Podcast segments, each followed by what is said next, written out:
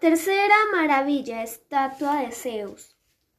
¿Qué mejor manera de presentarles tus respetos al dios principal de los antiguos griegos que construir una estatua gigante de él?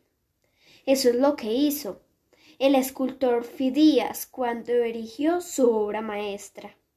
En el templo de Zeus en Olimpia, hace, hacía el 435 a.C.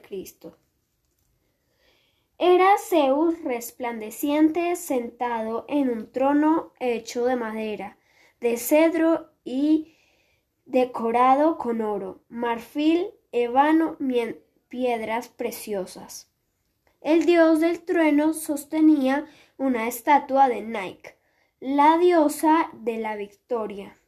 En su mano derecha extendía y un cetro con un águila en la parte superior izquierda. Tal era el tamaño de la estatua, casi 12 metros de altura, que apenas cabía dentro del templo.